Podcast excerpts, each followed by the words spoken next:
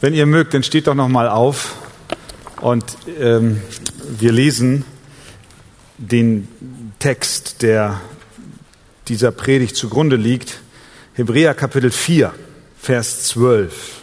Das ist ein ganz bekannter Vers. Denn das Wort Gottes ist lebendig und wirksam und schärfer als jedes zweischneidige Schwert. Und es dringt durch bis es scheidet sowohl Seele als auch Geist, sowohl Mark als auch Bein, und es ist ein Richter der Gedanken und Gesinnungen des Herzens. Amen. Nehmt doch gerne Platz. Auf der Suche nach einem Slogan, einem kompakten, kurzen Satz, der die Arbeit der Gemeinde Arche und auch der Mission beschreibt, haben wir eine Formulierung am Ende gewählt, die lautet Leben aus Gottes Wort. So heißt auch die Konferenz, zu der wir uns hier versammeln. Leben aus Gottes Wort. Dieser Satz drückt aus, dass das Wort Gottes in unserem Leben und auch in unserem Dienst eine ganz zentrale Rolle haben soll und haben muss. Wir können natürlich nur von etwas leben, was selbst auch lebendig ist. Die Bibel ist lebendig und macht genau das, was unser Hebräertext sagt. Sie ist wirksam, sie ist schärfer als jedes zweischneidige Schwert, sie dringt durch, sie scheidet. Und allen voran steht dieser Ausdruck, sie ist lebendig. Was dieser Hebräer-Vers uns sagen möchte, das versuche ich jetzt im Folgenden anhand von drei Punkten mal anzuschauen. Und zwar lauten die Punkte, das ist ganz einfach. Erstens, das Wort Gottes ist lebendig. Zweitens, das Wort Gottes ist durchdringend. Und drittens, das Wort Gottes ist präzise. Erstens, das Wort Gottes ist lebendig. Es gibt eine Vielzahl von Bibelstellen, die das Wort Gottes mit dem Leben in Verbindung setzt. In Apostelgeschichte Kapitel 5, Vers 20 zum Beispiel, da werden die Apostel aus dem Gefängnis auf wundersame Weise von einem Engel befreit. Und er sagt zu den Aposteln, geht hin, tretet auf und redet im Tempel zum Volk alle Worte dieses Lebens. In 1. Johannes Kapitel 1.1 lesen wir diese bekannten Worte.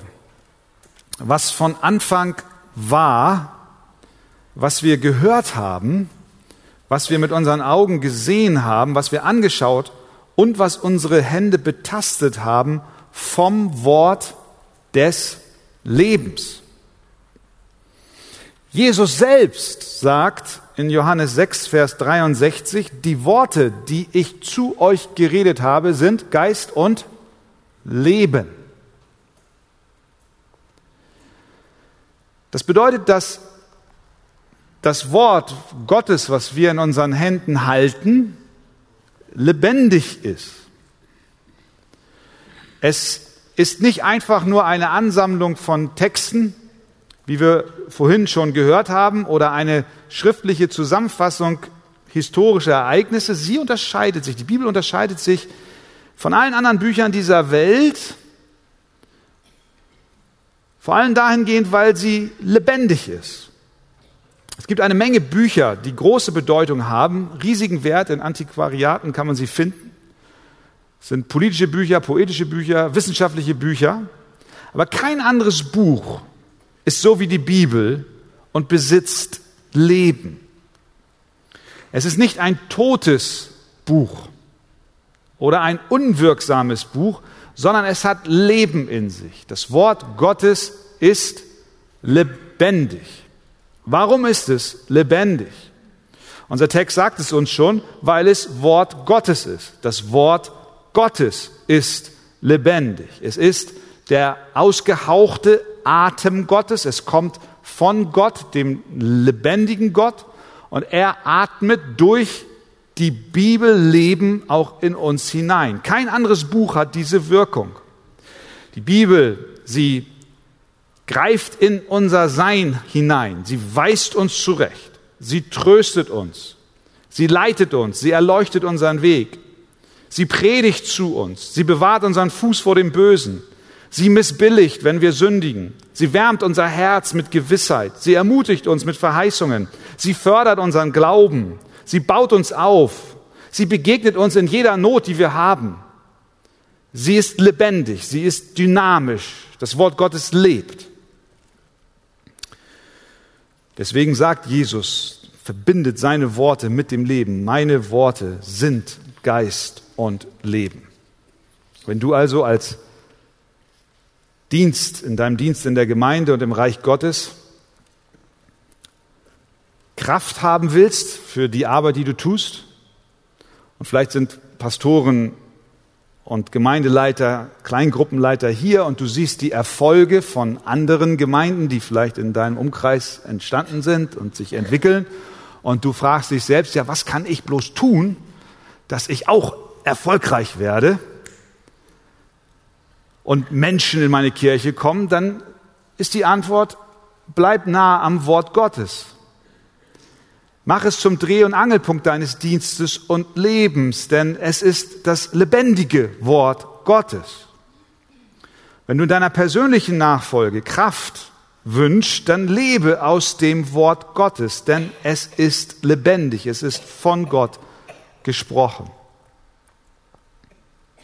Aber es ist nicht nur lebendig, sondern es hat auch, und das haben wir, die wir zu Christus gehören, alle schon erlebt, es hat auch die Kraft, Leben zu verleihen und zu vermitteln. Denn was nützt es uns, wenn etwas lebendig ist, aber dieses Leben für sich behält? Jakobus schreibt in Kapitel 1, Vers 18, nach seinem Willen hat er uns gezeugt durch das Wort der Wahrheit. Psalm 119, Vers 50. Das ist mein Trost in meinem Elend, dass dein Wort mich belebt. Sehen wir, die Bibel ist lebendig, das Wort Gottes ist lebendig, aber sie behält dieses Leben nicht für sich, sondern sie spendet es. Das ist Trost in meinem Elend. Dein Wort belebt mich. Wir sind wiedergeboren, gezeugt durch das Wort Gottes. Das Wort lebt, weil es untrennbar mit Gott und seinem Geist verbunden ist und es verleiht dir Leben, Lebenskraft.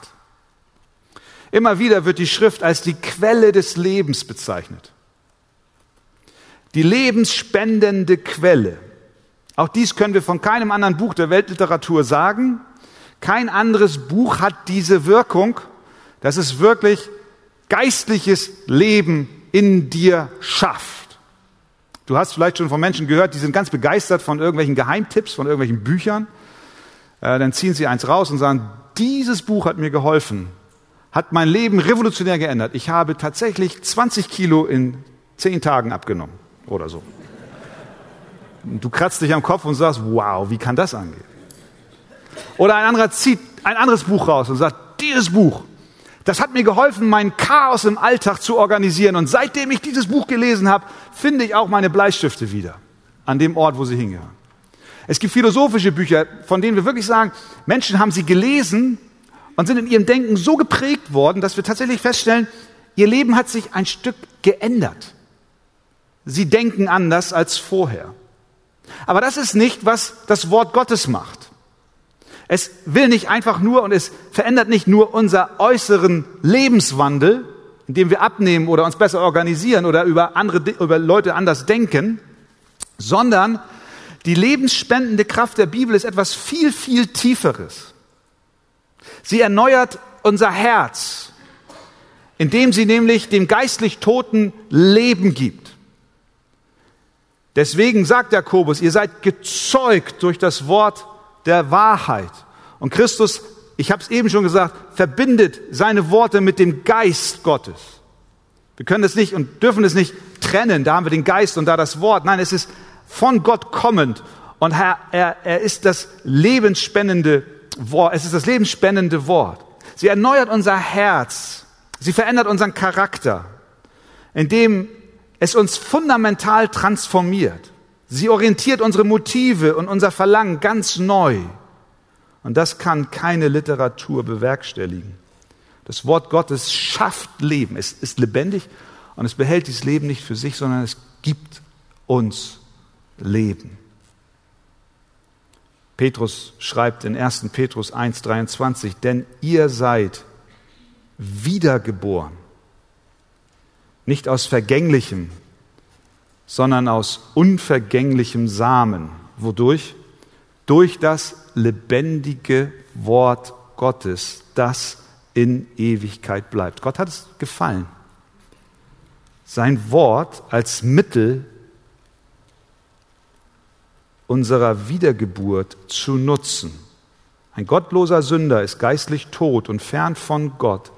Gott, der Heilige Geist, verbindet sich mit dem Wort Gottes, das er als Mittel nutzt, um Leben in die verlorene Seele einzuhauchen. Vielleicht erinnern sich einige an ein Beispiel, was David Platt mal gebracht hat hier auf dieser Kanzel. Und ich finde, es passt hier wunderbar. Er berichtet von einem Missionar, der irgendwo auf der Welt in einer Einkaufsstraße steht und er hat dieses Neue Testament in seiner Hand. Und er kommt in eine Unterhaltung mit einem Menschen, der ein sehr intensiver Raucher war und dieser Mensch hört, was dieser Missionar zu sagen hat und guckt schon immer so auf dieses Neue Testament in der Hand des Missionars. Und stellt schon fest beim Gucken, ah, das ist ja ganz schön, die Seiten dieser Bibel, die er da hat, das ist so dünnes Papier. Das eignet sich, denkt er, besonders gut zum Zigarettendrehen. Und äh, in der Unterhaltung tatsächlich artikuliert er das und der Missionar sagt dann zu diesem Mann, Okay, hör zu. Ich äh, werde dir jetzt dieses neue Testament geben. Aber du musst mir ein Versprechen machen. Bevor du eine Seite rausreißt, um dir daraus eine Zigarette zu drehen, musst du diese Seite lesen. Der Mann sagt, ja, das mache ich. Und dann nochmal, du musst mir dein Versprechen geben, sonst kriegst du diese Bibel nicht. Du musst lesen, bevor du dir aus den Seiten eine Zigarette drehst. Mach ich, also gab er ihm das Neue Testament. Einige Zeit später trifft er ihn wieder auf der Straße und fragt ihn dann, ob er denn sein Versprechen gehalten hat, nämlich die Seite zu lesen, bevor er sie raucht. Und der Mann sagte folgendes, nun, ich las und rauchte mich durch Matthäus. Und dann rauchte ich mich durch Markus und Lukas. Ich rauchte bis Johannes 3. Und dann las ich den Vers 16 und alles machte plötzlich Sinn. Ich verstand, dass Gott mich so sehr liebt, dass Jesus für meine Sünden starb und nun habe ich ihn gebeten, mir zu vergeben und mein Herr zu werden. Ich füge hinzu, dass dies nicht unbedingt die Evangelisationsmethode ist, die du jetzt ausprobieren solltest in der Fußgängerzone deiner Stadt. Aber sie erinnert uns, diese Geschichte erinnert uns an etwas. Das Wort ist lebendig. Es wirkt. Es schafft Leben in einem Mensch, der vollkommen ohne Gott war. Es hat Kraft. Es hat Leben und es verleiht auch dieses Leben. Ein weiterer Aspekt dieser Lebendigkeit der Heiligen Schrift ist, dass sie bleibend und zeitlos ist. Wir erinnern uns an, an Petrus, der zu Jesus gesagt hat, Herr, zu wem sollen wir gehen? Du hast Worte ewigen Lebens. Es sind Worte, die ewiges Leben transportieren und vermitteln. Es sind vor allen Dingen auch Worte, die ewig bleiben. Himmel und Erde werden vergehen, aber meine Worte werden nicht vergehen, sagt Jesus. Das Gras ist verdorrt, Jesaja 40, Vers 8, die Blume ist abgefallen, aber das Wort Gottes unseres Herrn bleibt in Ewigkeit.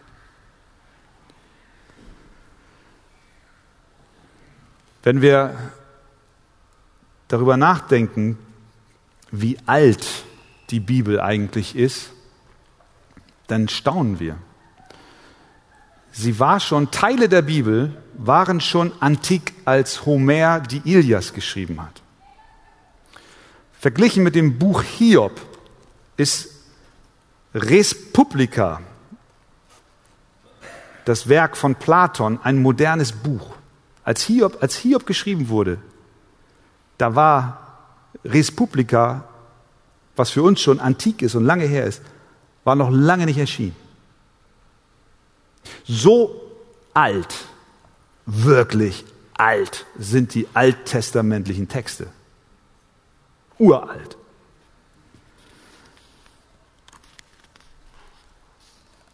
Aber dennoch ist jede Seite der Bibel so frisch, wie sie war, als sie am ersten Tag geschrieben wurde.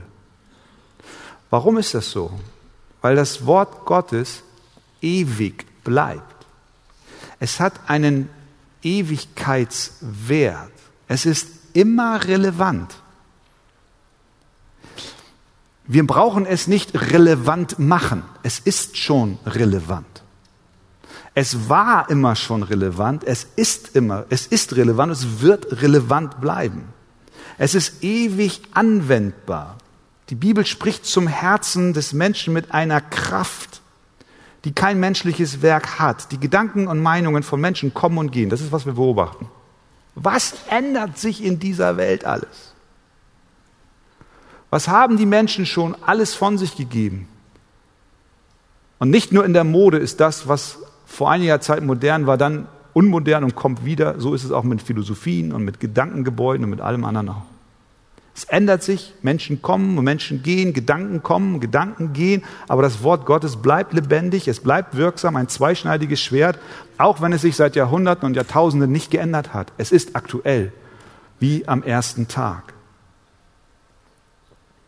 Und das gilt nicht nur für die Bibel als Gesamtheit, sondern es gilt auch für jeden Teil der Schrift. Jedes Teil der Schrift lebt und ist aktiv und es ist schärfer als jedes zweischneidige Schwert. Nicht nur die Gesamtbotschaft der Heiligen Schrift, sondern jeder Text. Wir haben es vorhin gehört, alle Schrift ist von Gott eingehaucht. Sprüche 30, Vers 5 sagt, alle Reden sind Gottes, sind geläutert. 5. Mose 8, Vers 3, der Mensch lebt nicht vom Brot allein, sondern von jedem Wort, das aus dem Mund Gottes hervorgeht. Und das ist unser Zeugnis. Ich glaube, wenn wir jetzt sagen würden, hey, lasst uns jeder mal erzählen, welcher Bibelvers hat dir auf dem Weg zu Christus geholfen, dann würden wir einen riesigen Blumenstrauß von Versen haben.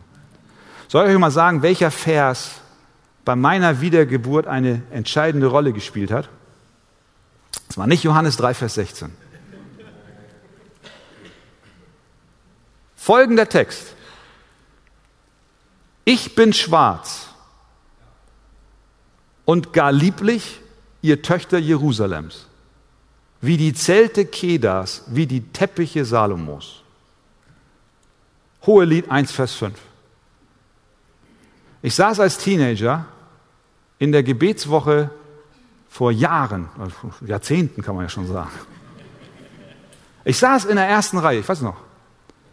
Und wir hatten einen Gastsprecher und der liest diesen Text. Ich bin schwarz und gar lieblich, ihr Töchter Jerusalems. Wie die Zelte Kedas, wie die Teppiche Salomos. Und er spricht, obwohl es sich hier um eine Hautfarbe handelt, Aus welchen Gründen auch immer interpretiert er da rein, sprach irgendwas von Sünde und ich wusste von Sünde.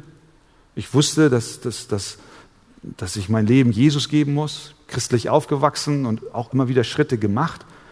Aber in diesem Moment hat Gott, der Heilige Geist, dieses Wort benutzt, um zu mir zu sagen, Christian, du bist schwarz. Aber nicht von der Haut, sondern vom Herz.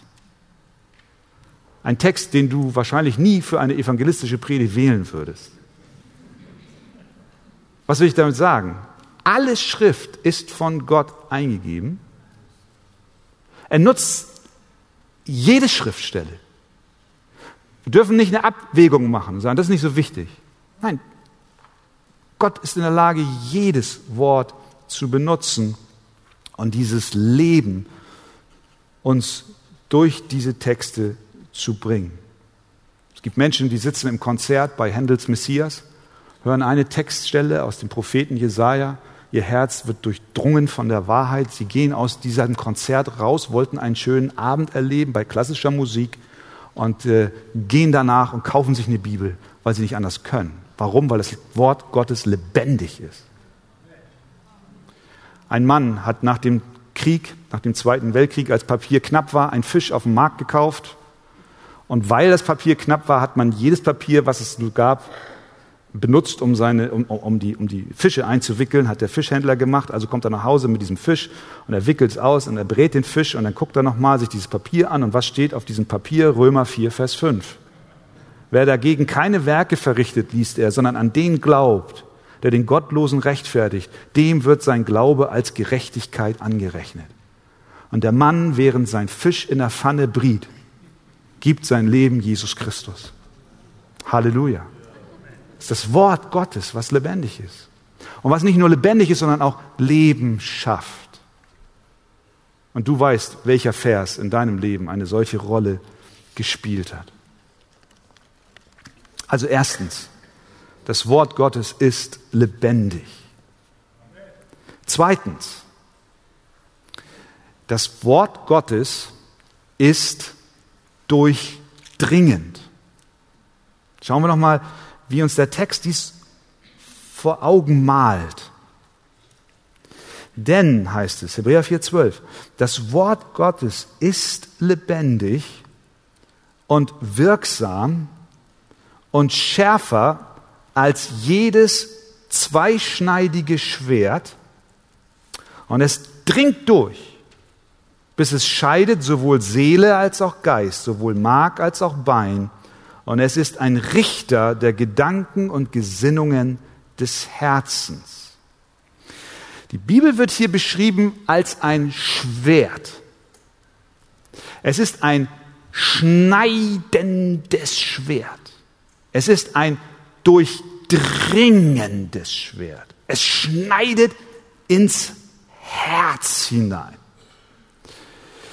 Das ist nicht die einzige Stelle in der Bibel, wo das Wort Gottes als Schwert beschrieben wird.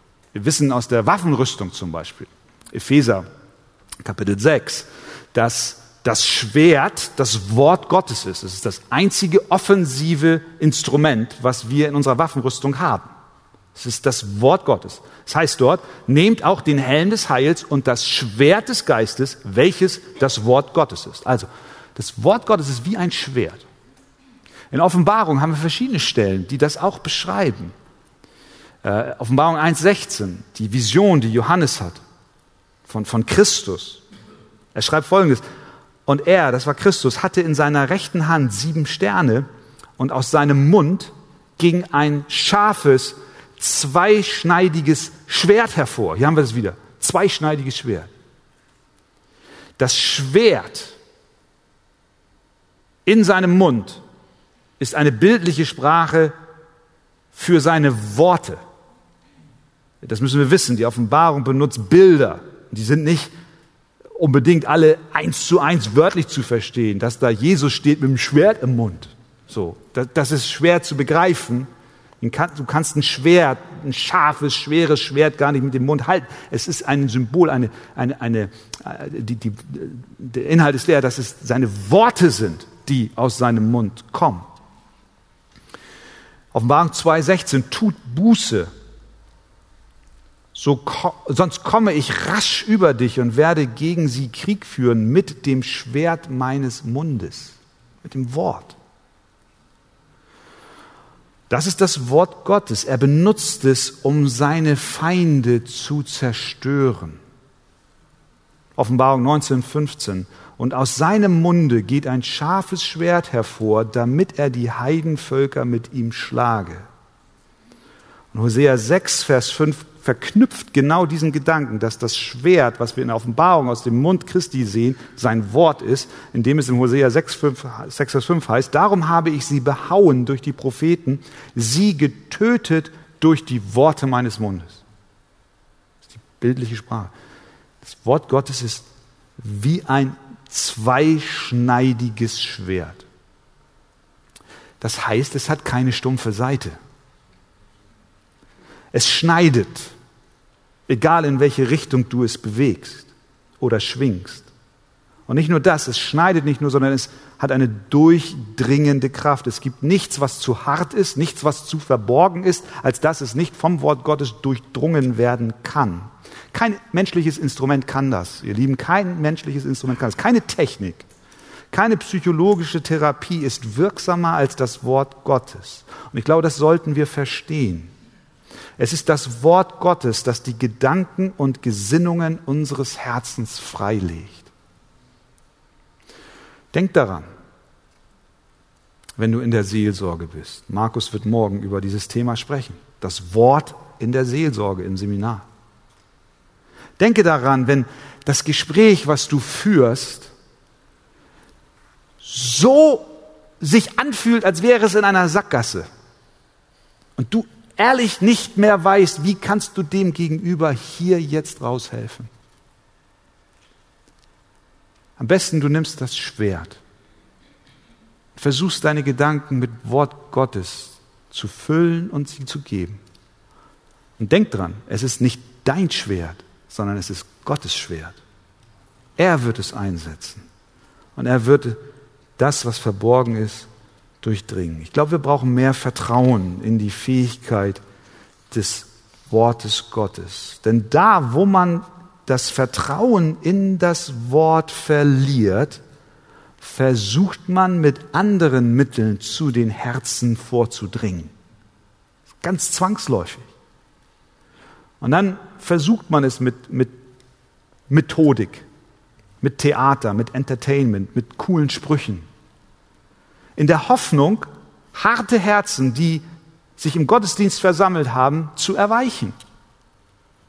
Aber das ist vergleichbar, als wenn du das Schwert, was zweischneidig ist und Durchdringungskraft hast, beiseite legst und sagst, nein, das glaube ich nicht.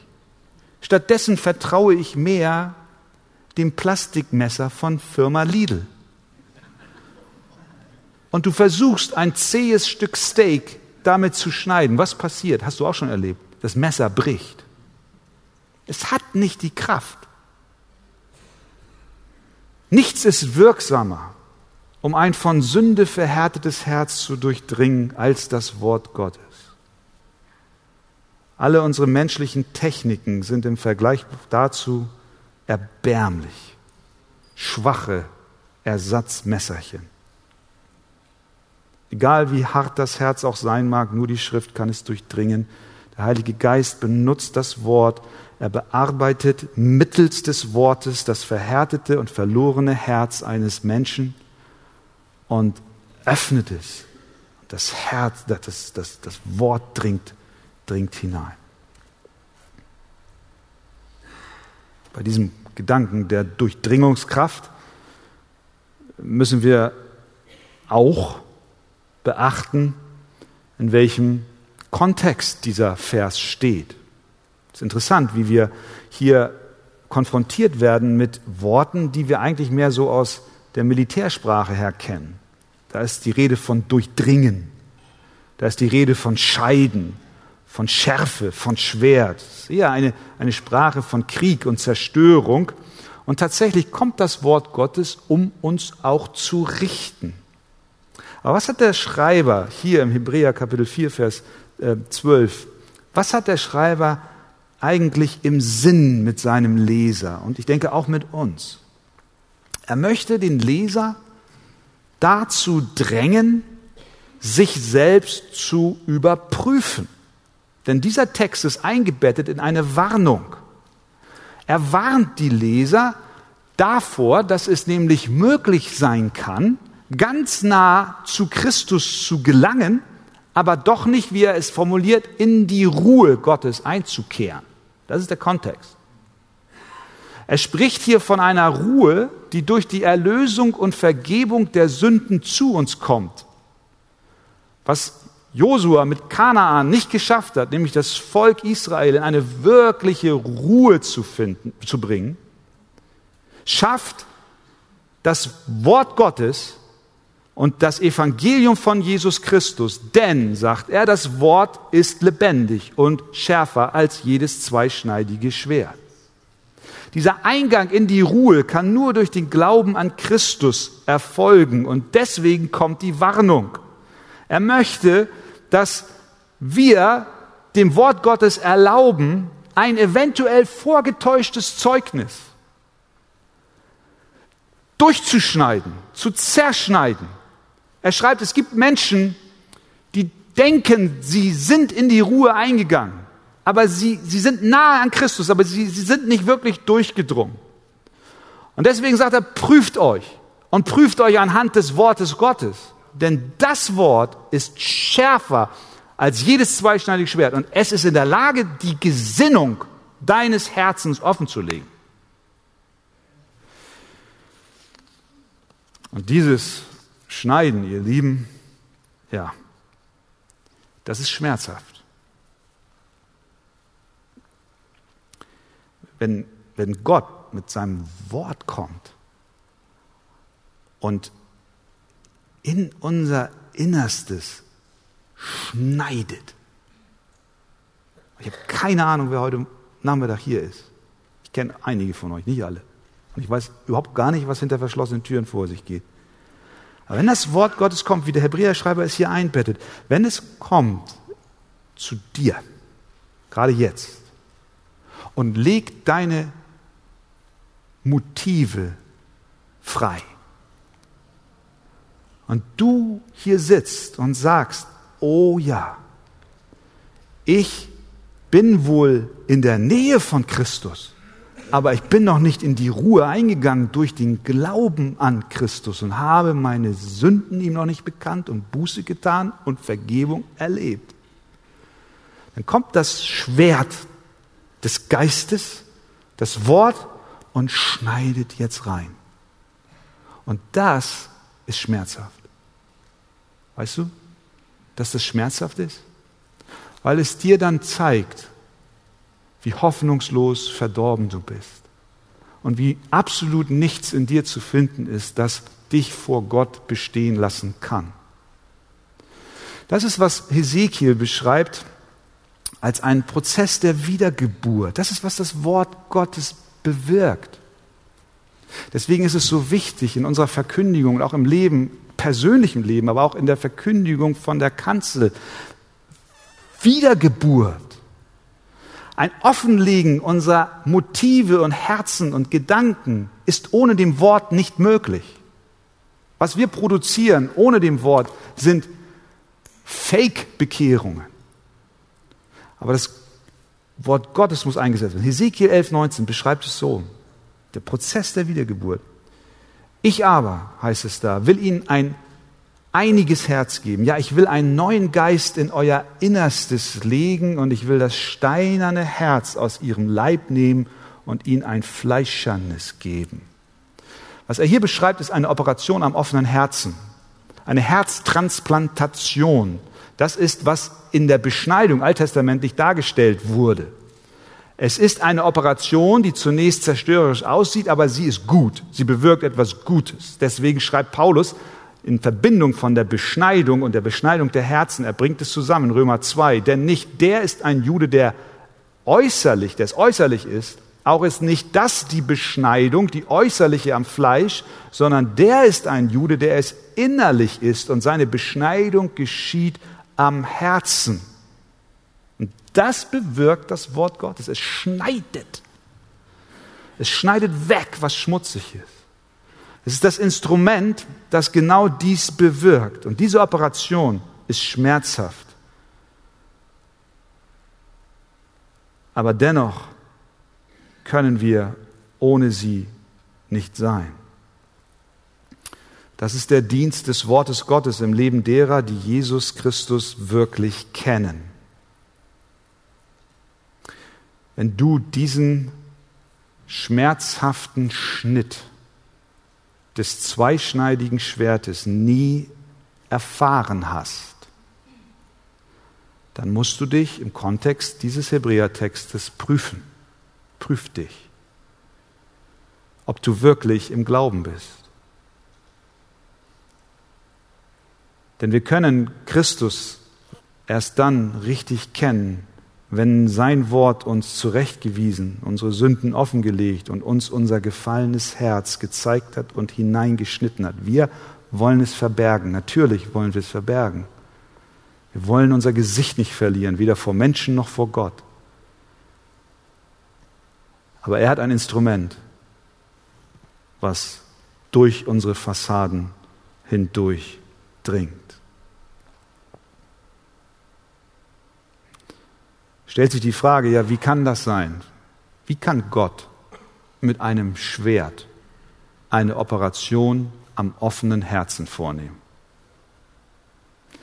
Wenn ein Chirurg im Universitätskrankenhaus Eppendorf zu einer Herz-OP mit dem Schwert kommt, dann nimm die Beine in die Hand und lauf.